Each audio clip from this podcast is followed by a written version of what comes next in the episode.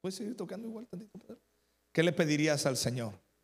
Si el Señor te dijera hoy, ¿qué quieres? ¿Tú qué le pedirías?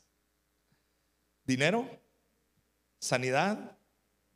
¿Que tu familia esté bien? ¿Que tus hijos estén bien? ¿Tener muchos años de vida? ¿Qué le pedirías al Señor? Qué pregunta, ¿verdad? ¿Y qué circunstancia, qué, qué, qué momento, no? La Biblia nos habla de una persona que le pasó esto. Dios se le apareció y le dijo, ¿qué quieres que yo te dé? Porque te lo voy a dar, lo que quieras. Primera de Reyes, capítulo 3. En el verso 3, rápidamente leemos esta historia porque ese es el, el fundamento para lo que te quiero hablar. Dice, mas Salomón amó a Jehová andando en los estatutos de su padre David. Salomón, hijo del rey David, ¿de acuerdo? Solamente sacrificaba y quemaba incienso en los lugares altos. E iba el rey a Gabaón porque aquel era el lugar alto principal y sacrificaba allí mil holocaustos. Sacrificaba Salomón sobre aquel altar. Y se le apareció Jehová a Salomón en Gabaón una noche en sueños. Y le dijo, Dios, pide lo que quieras que yo te dé. Wow. y Salomón dijo, tú hiciste gran misericordia a tu siervo David, mi padre, porque él anduvo delante de ti en verdad, en justicia y con rectitud de corazón para contigo. Y tú le has reservado esta gran misericordia en que le diste hijo que se sentase en su trono como sucede hoy en, este día. Ahora pues, Jehová Dios mío, tú me has puesto a mí, tu siervo, por rey en lugar de David mi padre. Y yo soy joven y no sé cómo entrar ni salir. Y tu siervo está en medio de tu pueblo al cual tú escogiste, un pueblo grande que no se puede contar ni numerar por su multitud. Da pues a tu siervo corazón entendido. Diga conmigo corazón entendido. No, está, no, pidió mente entendida, ¿eh? pidió un corazón entendido. Da a tu siervo un corazón entendido para juzgar a tu pueblo y para discernir entre lo bueno y lo malo. Porque ¿quién podrá gobernar este tu pueblo tan grande? Y agradó delante del Señor que Salomón pidiese esto. Y le dijo Dios, porque has demandado esto y no pediste para ti muchos días, ni pediste para ti riquezas, ni pediste la vida de tus enemigos, sino que demandaste para ti inteligencia para oír juicio, he aquí, lo he hecho conforme a tus palabras, he aquí te he dado un corazón sabio y entendido, tanto que no ha habido antes de ti otro como tú, ni después de ti se levantará otro como tú. Y aún también te he dado las cosas que no pediste, riqueza y gloria, de tal manera que entre los reyes ninguno haya como tú en todos los, tus días. Y si anduvieses en mis caminos, esto es clave, y si anduvieres en mis caminos, guardando mis estatutos y mis mandamientos, como anduvo David tu padre, yo alargaré tus días. Vemos a un hombre joven que le pide a Dios sabiduría, le pide a Dios entendimiento de corazón, un corazón entendido. Y así se llama la prédica de hoy, un corazón entendido. Déjame decirte esto, familia, amigos. Déjame decirte esto. Tener un corazón entendido es vital para caminar con Dios. Un corazón entendido. De lo que yo leo aquí, concluyo lo siguiente. Un corazón entendido pide sabiduría. Y este mensaje concluye toda esta serie que hemos estado hablando de sabiduría todos estos devocionales que hemos estado tomando en este mes de primicias, donde hemos hablado de sabiduría, la fuente de la sabiduría, Dios es la fuente de la sabiduría. En la segunda semana hablamos de sabiduría en el hablar, la tercera semana sabiduría en nuestras relaciones y la cuarta semana estuvimos hablando acerca de sabiduría en el trabajo y en el dinero. La sabiduría. Pero escúchame, La sabiduría de Dios no posa en la cabeza, en la inteligencia del hombre. La sabiduría de Dios desciende sobre tu corazón. ¿Y qué es el corazón del hombre? El corazón del hombre es aquello donde la presencia de Dios habita, donde Dios se conecta contigo y conmigo. Entonces, quiero decirte lo siguiente. Guarda esto en tu corazón. Tu mejor herencia es la presencia de Dios en tu vida. Tu mejor herencia, tu mejor eh, riqueza, tu, tu, tesoro más preciado es Dios en tu corazón. Y si tienes a Dios, lo tienes todo si yo camino con Dios, si yo tengo a Dios y su presencia, lo tengo todo. ¿Sabes qué me impacta de lo que de lo que pasó con Salomón? Salomón no le pidió nada más. Salomón le dice, "Señor, dame un corazón entendido. Dame, dame sabiduría. Es mucho el pueblo que tengo que gobernar. Yo soy joven." no sé ni, ni, entrar ni salir, no sé ni cómo me llamo, tal vez le pudo haber dicho, dame sabiduría. Y dice la palabra que a Dios le agradó la petición de Salomón. Pero si tú lees previamente en la historia, nos damos cuenta que Salomón anduvo, dice, en los caminos de Jehová, amó a Jehová, amó a Dios como su papá lo amó David. Y ahí está la clave. ¿Cuántos de nosotros quisiéramos que Dios se nos apareciera? La verdad yo sí quiero. Yo nomás por el puro chisme de qué se sentirá que Dios se aparezca de frente. Olvídate de, que si me va a dar riqueza o no. La pura experiencia de que se me aparezca Dios. ¿Ah? Pero sabes, hay algo. Tú quieres que un día Dios venga y te diga, ¿qué quieres que haga contigo? La clave es la siguiente. Amar a Dios por sobre todas las cosas. Amarlo conectado, tener un corazón entendido, amarle, estar buscando, estar consagrándonos en la lectura de su palabra, en el conocimiento de su presencia, en aplicar su orden, su diseño a nuestra vida. Y entonces el Señor hará prosperar tu camino. De hecho, eh, eh, eh, la palabra del Señor vino sobre Josué y le dice, esfuérzate y sé muy valiente. ¿En qué se tenía que esforzar Josué? Bueno, en lo siguiente, nunca se apartará de ti este libro de la ley, sino que meditarás en él de día y de noche. Entonces harás prosperar tu camino y todo lo que hagas te saldrá bien.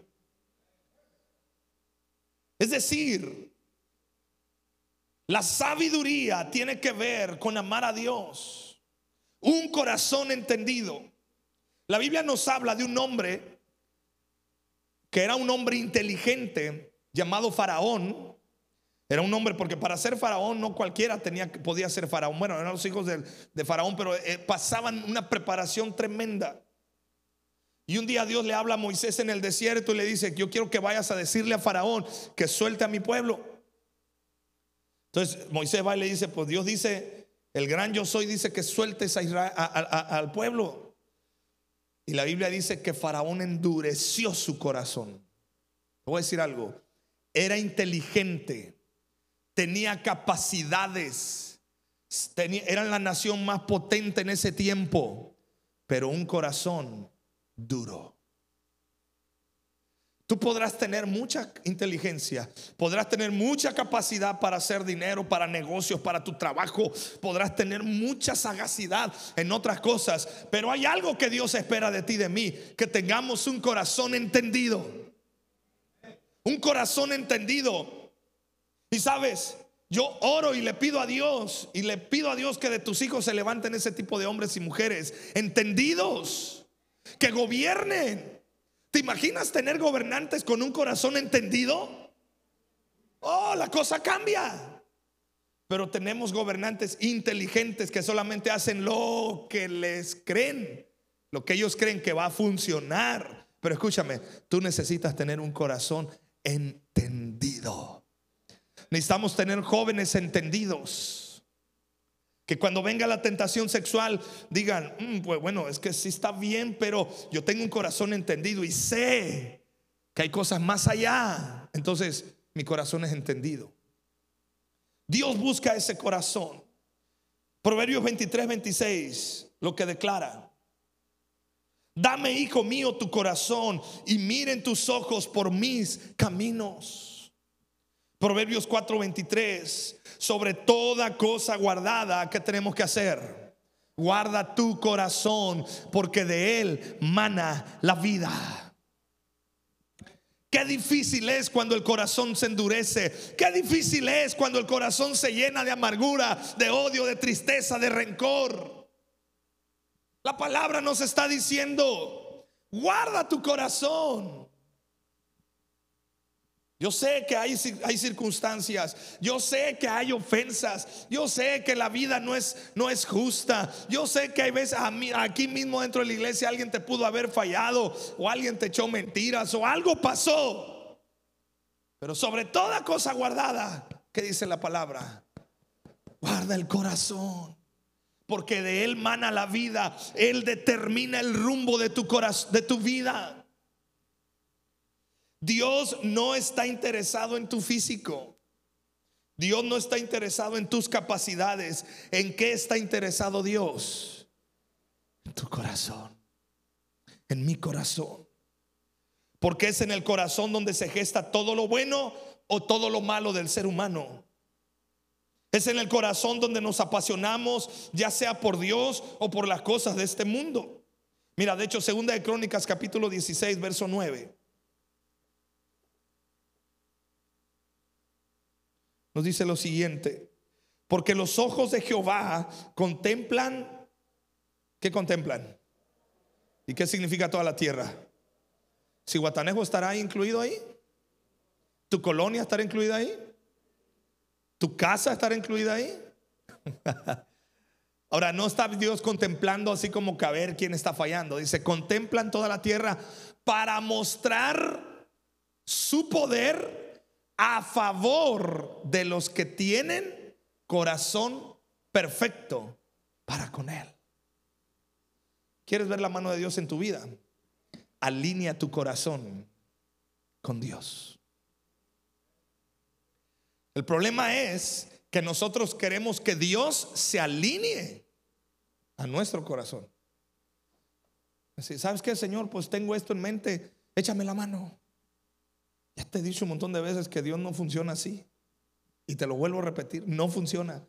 Ay, Diosito, ahí voy, ahí voy, ayúdame. Y Dios diciendo, bueno, si tan, si tan solo dijeras primero, te alineas a mi corazón, dice Crónicas, lo puedes poner otra vez en pantalla, dice Crónicas, buscando mostrar, fíjate, me, me fascina, mostrar qué, su poder a favor de los que tienen corazón perfecto para con él. Hablando del rey, hablando del rey David, la Biblia da testimonio que el rey David era un hombre conforme a su corazón. Pero también la Biblia habla que el rey Saúl, el primer rey de Israel, era un hombre que, pues no tenía corazón perfecto. Saúl se había desviado en su corazón del propósito de Dios. Entonces, esto nos da a entender que Dios está buscando corazones conforme a su corazón. En 1 Samuel capítulo 13, verso del 11 al 14,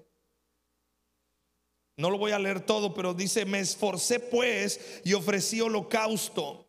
Entonces Samuel dijo a Saúl, locamente has hecho, no guardaste el mandamiento de Jehová tu Dios que él te había ordenado, pues ahora Jehová hubiera confirmado tu reino sobre Israel para siempre, mas ahora tu reino no será duradero. Jehová se ha, se ha buscado un varón conforme a su corazón al cual Jehová ha designado para que sea príncipe sobre su pueblo, por cuanto tú no has guardado lo que Jehová te mandó. La ordenanza era, Saúl, no hagas nada hasta que venga el profeta y juntos ofrezcan holocausto y ahí el Señor hablará qué hacen respecto a sus enemigos, en este caso eran los filisteos. Pero me llama la atención algo, dice Jehová se ha provisto, Jehová ha buscado ¿Sabes? Me encanta eso. Dios está buscando, aquí mismo en esta iglesia, Dios está buscando corazones conforme a su corazón. ¿Habrá alguien aquí que diga, Señor, aquí estoy ya, ya, ya, mira, aquí hay un corazón, Señor? Te voy a decir esto. David era un pastor de ovejas. Era una profesión, o sea, no era ni profesión, eso era como que allá los que no tenían nada que hacer en la casa les decían, pues aunque sea, vete a, a pastorear las ovejas y ya no andes dando lata. Pero David empezó a entender, escucha, que su única herencia, su único tesoro se llamaba Jehová de los ejércitos. David comenzó a comprender en su corazón que lo más valioso que tenía se llamaba Dios. ¿Cuál es la gente entendida en su corazón? Aquellos que saben que más que sus recursos, más que el dinero, más que la propia vida, lo más valioso que tienen se llama Dios. Es Dios. Hechos 13:22, ya en el Nuevo Testamento se sigue dando testimonio de David. Quitado este, les levantó por rey a David, de quien Dios, de quien dio también testimonio diciendo: He hallado a David, hijo de Isaí, varón conforme a mi corazón, quien hará todo lo que yo quiero. Pregunta: ¿puede Dios decir lo mismo de nosotros? ¿Puede Dios decir lo mismo de nosotros? ¿Cómo entonces nos ve Dios? Dios te ve en tu propósito. Dios vio a David y lo vio en su propósito. También vio a Saúl y lo vio en su propósito. El asunto es que Saúl se desvió en su corazón.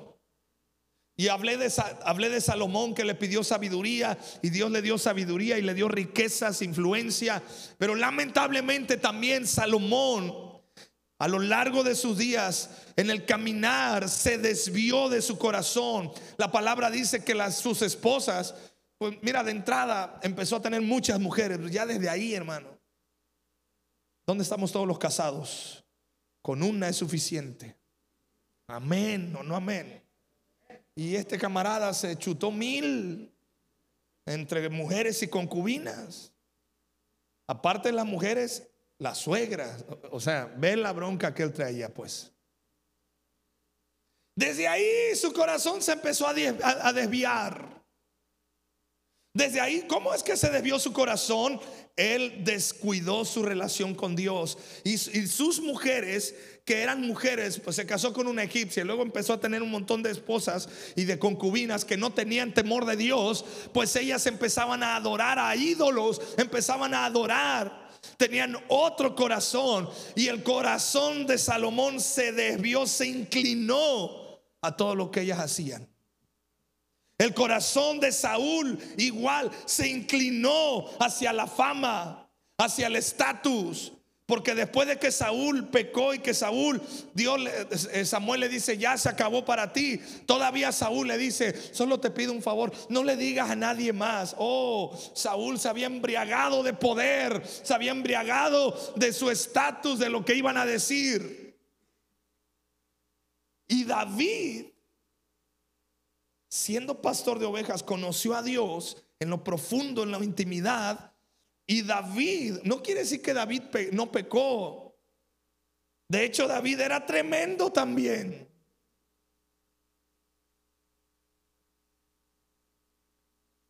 Y tú dices, ¿cómo Dios da testimonio de un hombre que adulteró? Que mandó, mandar, mandó matar al esposo de la mujer con la que adulteró. ¿Por qué Dios dice que era un hombre conforme a su corazón? Porque a pesar de esto, David cuando pecó, reconoció su pecado, se arrepintió delante de Dios y David en su corazón dice, Señor, quítame todo, pero no apartes de mí tu Santo Espíritu. Tú y yo podemos cometer errores, sí. Tú y yo podemos eh, eh, pecar, pues no somos perfectos. Pero estamos hablando de tener la actitud del corazón, decir, Señor, mira, no quites de mí tu presencia. Yo no quiero andar quedando, no, no, no, Señor, tu presencia, tu espíritu. Dios te ve en tu propósito. David era una persona adúltera, era un asesino, pero tenía un corazón conforme al de Dios. Esto es incomprensible, pero ¿cómo lo podemos entender? Es que Dios te ve en tu propósito. Quiero que digas conmigo, Dios me ve en mi propósito. No me ve en mis errores. Hey, Dios te ve en el propósito y hay propósito de Dios para tu vida. Eso es lo que quiero decirte en esta mañana, iglesia. Hay propósito de Dios para tu corazón. Hay propósito de Dios para tus hijos. Hay propósito de Dios para tu casa. Ese es el propósito. Quiere decir el diseño, lo original. Dios en su mente tuvo un propósito para la vida de David, para la vida de Saúl, para la vida de Salomón. El detalle es que David siempre se mantuvo con un corazón hacia Dios. Y la diferencia es que Saúl dijo, bueno, pues si ya Dios no me quiere, pues ni modo. Hay nomás que no, me, no le digan a la gente que ya, ya me van a quitar el reino en cualquier rato. Y Salomón se desvió su corazón. Él dijo, no, pues soy tan inteligente, soy tan sabio, no hombre, pues. Y, ahí, boom, se desvió su corazón. Y David siempre estuvo con Dios. Antes que Dios te haga algo, Dios primero te ve en tu propósito. Es decir, antes de Dios bendecirte, Dios ya tiene un propósito para tu vida. Dios miró la vida de un joven llamado José. Y este joven, el soñador José, soñó grandes cosas. Y Dios ya tenía un propósito para él, pero su proceso de formación fue complicado. Y ahí te va, jóvenes, señoritas, aprendan de esto. José aprendió a abrazar su propósito por encima de todas las, las circunstancias. Porque sus hermanos lo vendieron como esclavo. José no se amargó. Porque José entendía que había un propósito mayor que la amargura que estaba viviendo en ese momento. Y siguió avanzando. Llega a casa de Potifar y la gracia de Dios con él, de tal manera que este joven empezó a mirar que Dios era el que le daba todo para su vida. De, repente la, esposa de este, de este, hombre le levanta un falso diciendo que la quiso abusar sexualmente, lo meten a la cárcel. José no se amargó, guardó su corazón porque entendía que había un sueño, había un propósito de Dios para su vida. Déjame decirte esto, ¿cómo comienzas a tener un corazón conforme al corazón de Dios? Entiendes que hay un propósito para ti mucho mayor de tus circunstancias. ¿Está conmigo? Más allá de las circunstancias sabes que hay un propósito. Más allá de la injusticia, más allá de las cosas que te rodean. Un corazón entendido dice, no, es que hay un propósito. Esta semana miré una película que te la recomiendo, que se llama Muéstrame al Padre. tienes que tener un, kilo de, Kleenex ahí para mirar esa, esa película, porque te, te, te, te se mete a lo más profundo del corazón del hombre y habla de cómo la paternidad afecta el corazón para bien o para mal. Y cómo Dios es nuestro Padre. Y entrevistaban a un, a un corredor de, fútbol americano que se, ya, ya, ya estaba a punto de, firmar contrato con los acereros de Pittsburgh en aquellos años y se lastima la rodilla y todo mundo así, oh, wow.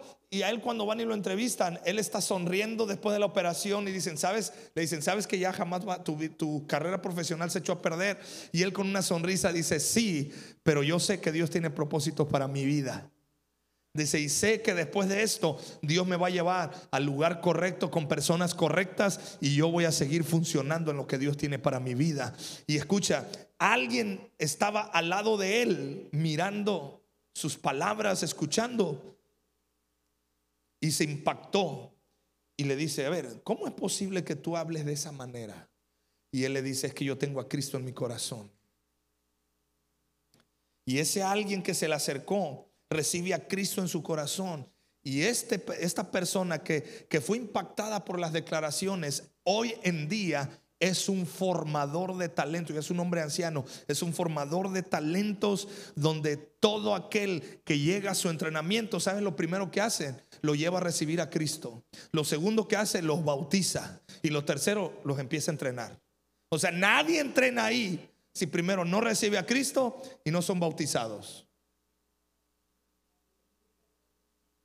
Por una rodilla destrozada de una futura estrella de la NFL. ¿Ves?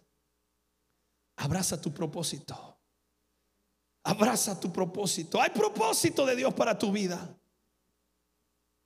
Y estoy terminando ya.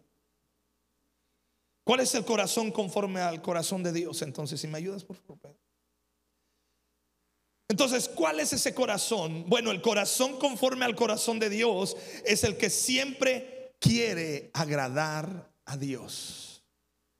¿Cuántos quieren agradar a Dios? Bueno, ¿cómo mantienes un corazón conforme al corazón de Dios? Siempre le quieres agradar. Un corazón que siempre quiere agradar a Dios y odia la maldad. Ama lo que Dios ama y odia lo que Dios odia. Un corazón conforme a Dios siempre quiere agradar a Dios. No es odiar a la gente, no, no, no, no. Más bien es el pecado. Rechazamos el pecado. La iniquidad, la violencia, la mentira, toda la maldad. Eso es. ¿Qué produce agradar a Dios? Dice Jeremías 17:9. Engañoso es el corazón más que todas las cosas y perverso. ¿Quién lo conocerá? ¿Qué produce agradar a Dios? Y lo hablamos al inicio de este año, al inicio de este mes, el temor de Dios. Proverbios 8:13. El temor de Jehová es aborrecer el mal, la soberbia y la arrogancia, el, mal camino y la boca perversa aborrezco. ¿Qué hace que mi corazón agrade a Dios? El temor de Jehová es el principio de la sabiduría. ¿Qué hace que mi corazón agrade a Dios? El temor a Dios. El temor a Dios nos hace agradar a Dios. Entonces la pregunta es, ¿por qué las personas no cambian? Entonces la pregunta es, ¿por qué seguimos patinando en lo mismo y en lo mismo? La respuesta es, porque tenemos una lucha entre si agradamos a nuestra carne o agradamos a Dios. La Biblia dice que esa lucha se, se libra todos los días.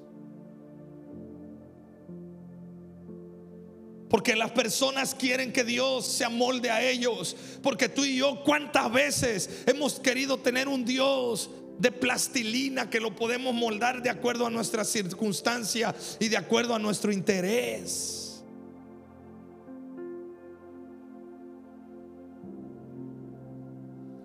¿Por qué hay tanta maldad en este mundo? Por la ausencia, la ausencia de Dios es una de ellas en los corazones. Pero lo más importante es porque hay mucha indiferencia en nuestra generación acerca de Dios. Hay mucha indiferencia.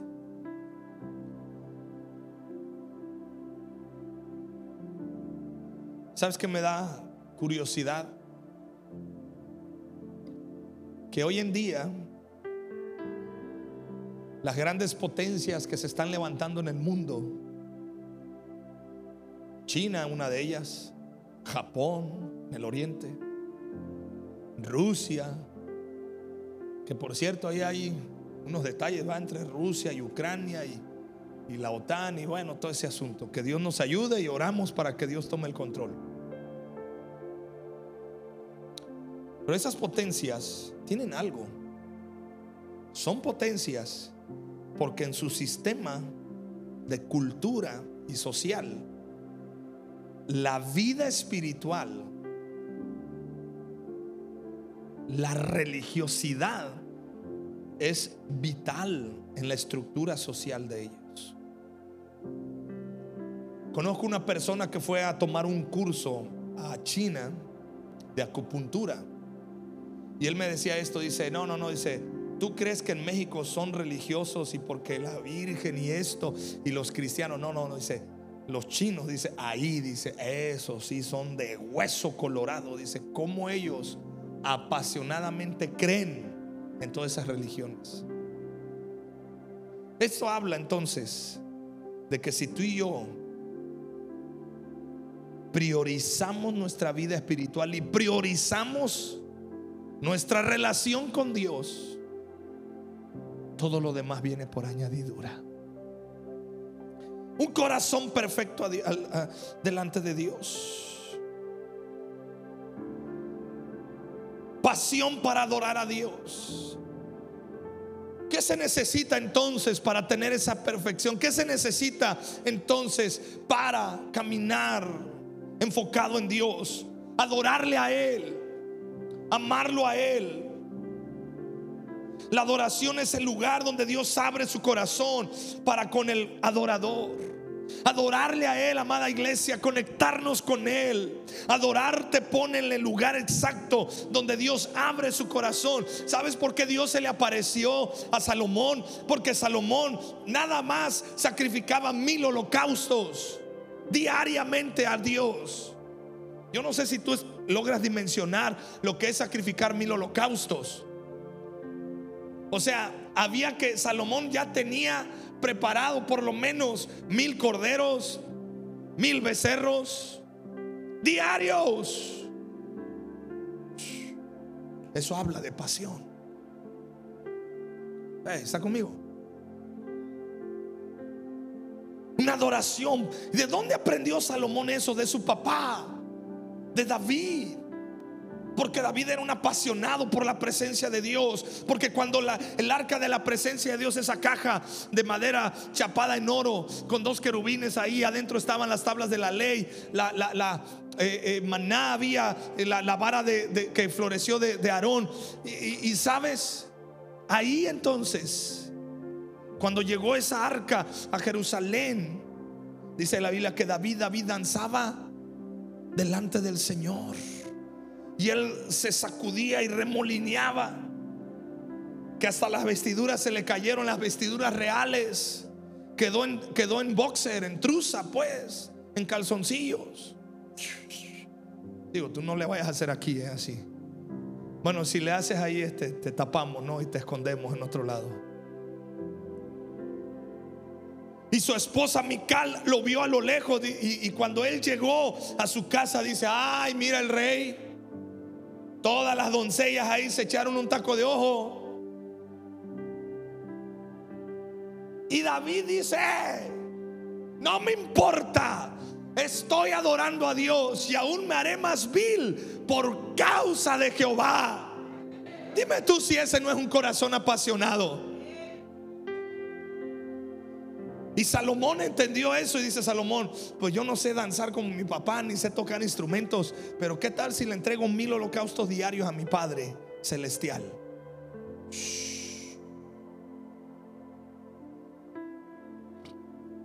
Todo. Y ¡fum! Dios se le aparece. Salomón nos da una gran enseñanza. Comenzó bien, terminó no muy bien.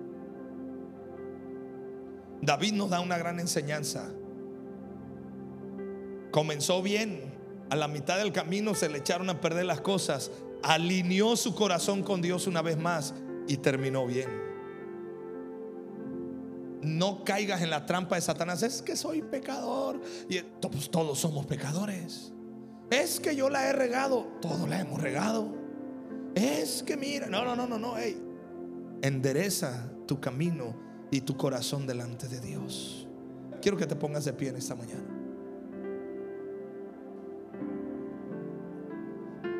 Tenemos que cambiar nuestra actitud hacia Dios. Familia, tenemos que cambiar nuestra actitud hacia Dios.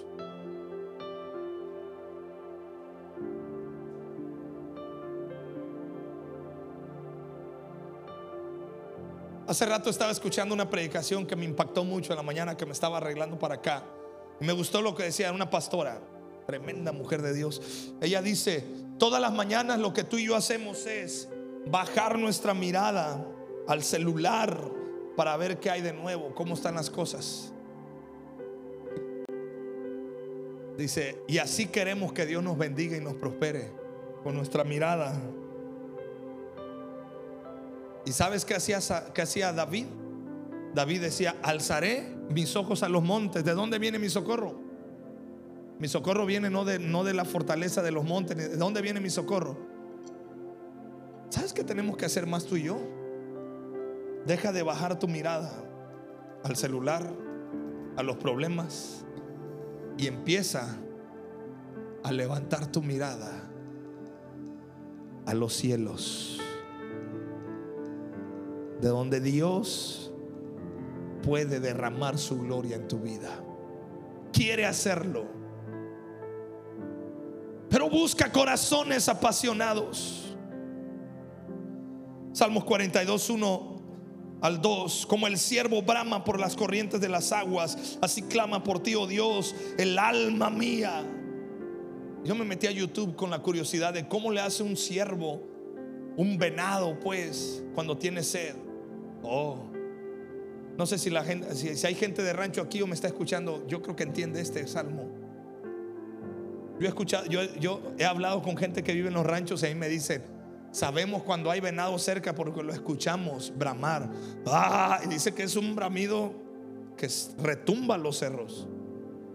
Dice, sabemos que anda buscando agua. Sabemos que anda buscando, tiene sed. Dice, lo vamos y lo buscamos y, pues se lo comen, vea, pues pobrecito.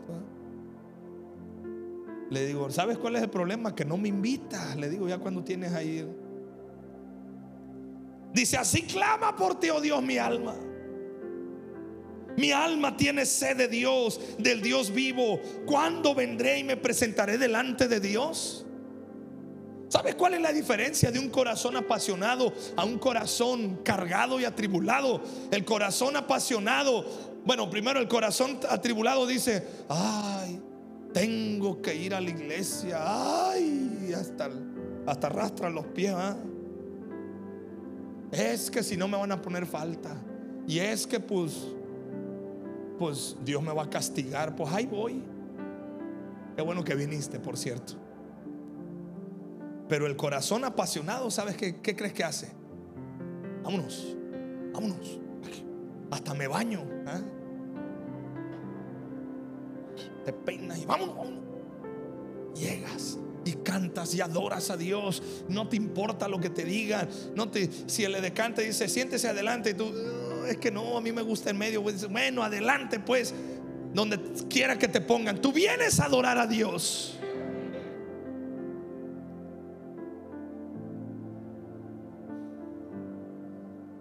Salmo 63, 1. Fíjate todo lo que escribió David acerca de su, su pasión por Dios. Dios, Dios mío eres tú. De madrugada te buscaré. Mi alma tiene sed de ti. Mi carne te anhela en tierra seca y árida donde no hay aguas. Salmo 27, verso 4 al 6. El corazón de David aquí se expresa. Lo que pido de Dios lo que más deseo es el privilegio de meditar en su templo. Vivir en su presencia cada día de mi vida. Y deleitarme en su perfección y gloria. Allí estaré yo cuando sobrevengan las tribulaciones. Él me esconderá en su, en su santuario. Él me pondrá sobre alta roca. Entonces alzaré mi cabeza, fíjate, alzaré mi cabeza sobre todos mis enemigos que me rodean. Entonces le llevaré sacrificios y con gran gozo entonaré sus alabanzas. Con gran qué? Gozo. Le llevaré sacrificios. Ahora ya te queda claro por qué Salomón aprendió a, a dar sacrificios.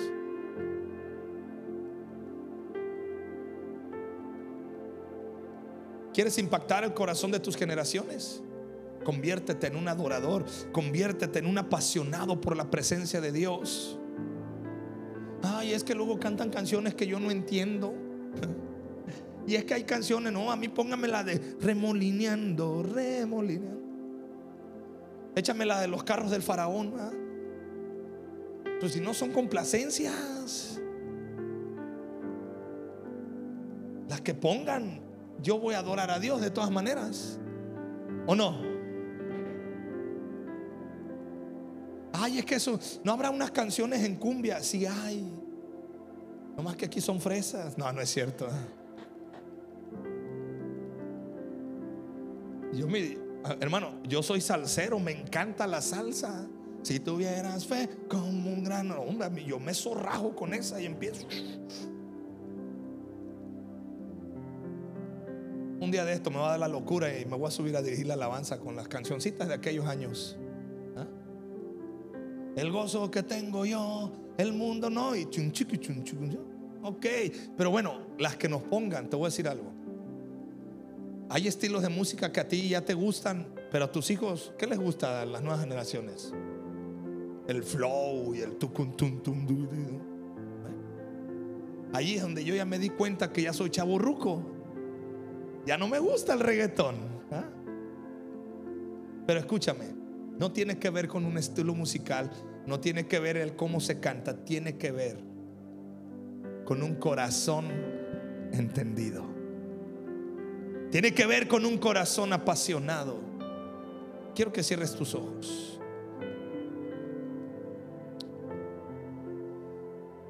Tu herencia